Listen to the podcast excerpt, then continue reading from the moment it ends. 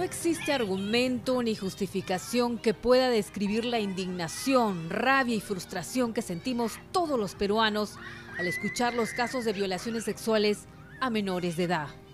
Hoy los agresores no solo violentan el cuerpo y el alma de niños indefensos, sino que culminan sus atrocidades con la muerte de sus víctimas.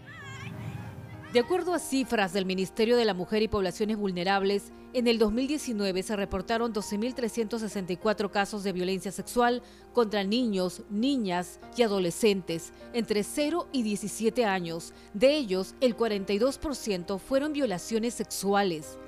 El juez penal unipersonal de la Corte Superior de Lima Este, Juan Roldal Ponte, sostiene que de acuerdo a la casuística en el Poder Judicial, los violadores sexuales tienen algún tipo de vinculación familiar con las víctimas. Actualmente eh, sabemos que muchos de los menores de edad se encuentran, pues muchos de ellos, en un estado de abandono ¿no? por parte de sus padres, toda vez que la realidad social que, que se vive tanto papá y mamá salen a trabajar o en estos casos muchas son madres solteras. Eh, lo que se ha visto es que eh, estos delitos de violación sexual de menores normalmente se está, el agresor eh, tiene algún tipo de vínculo familiar con la víctima. Y esto son causas o circunstancias que se ha podido ver en la casuística social. Por ello, en el 2018, el Congreso de la República modificó el Código Penal y el Código de Ejecución Penal para fortalecer la prevención y sanción de los delitos contra la libertad e indemnidad sexual. La ley fue producto de 25 iniciativas legislativas propuestas por diversas bancadas parlamentarias y busca desincentivar a los presuntos agresores contra la libertad sexual.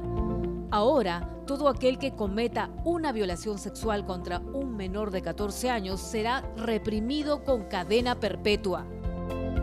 Para el juez Roldán Ponte, la ley tiene un fin preventivo y protector y busca velar la indemnidad sexual de aquellos menores de 14 años, puesto que la ley no les reconoce la voluntad de decidir libremente sobre su sexualidad.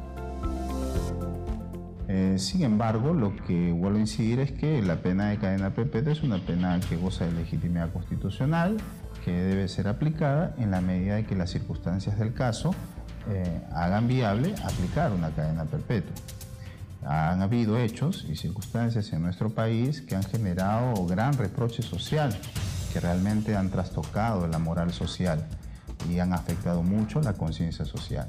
En esos casos, en efecto, resulta legítima una aplicación de cadena perpetua. Recordemos que la pena tiene un fin preventivo y un fin protector. Parte de ese fin preventivo, ese fin protector, en efecto, también es la poder de proteger a la sociedad respecto de atentados tan graves como este bien jurídico que busca proteger la norma, que en este caso es la integridad sexual de aquellos eh, menores de 14 años puesto que eh, los menores de 14 años no tienen una, la ley no les reconoce la voluntad de eh, decidir libremente respecto a su sexualidad.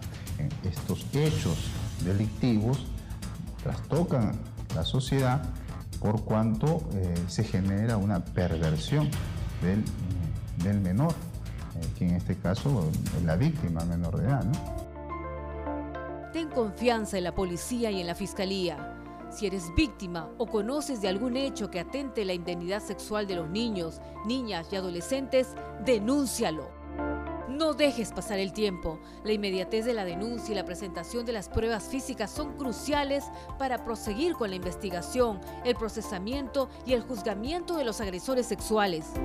Recuerda también que puedes recibir asesoramiento y consejería legal, psicológica y emocional a través de la línea 100 o acudir a los centros de emergencia mujer.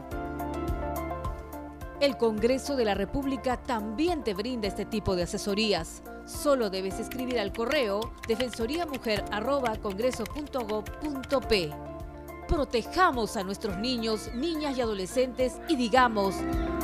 A los niños y adolescentes no se les toca, no se les viola y no se les mata.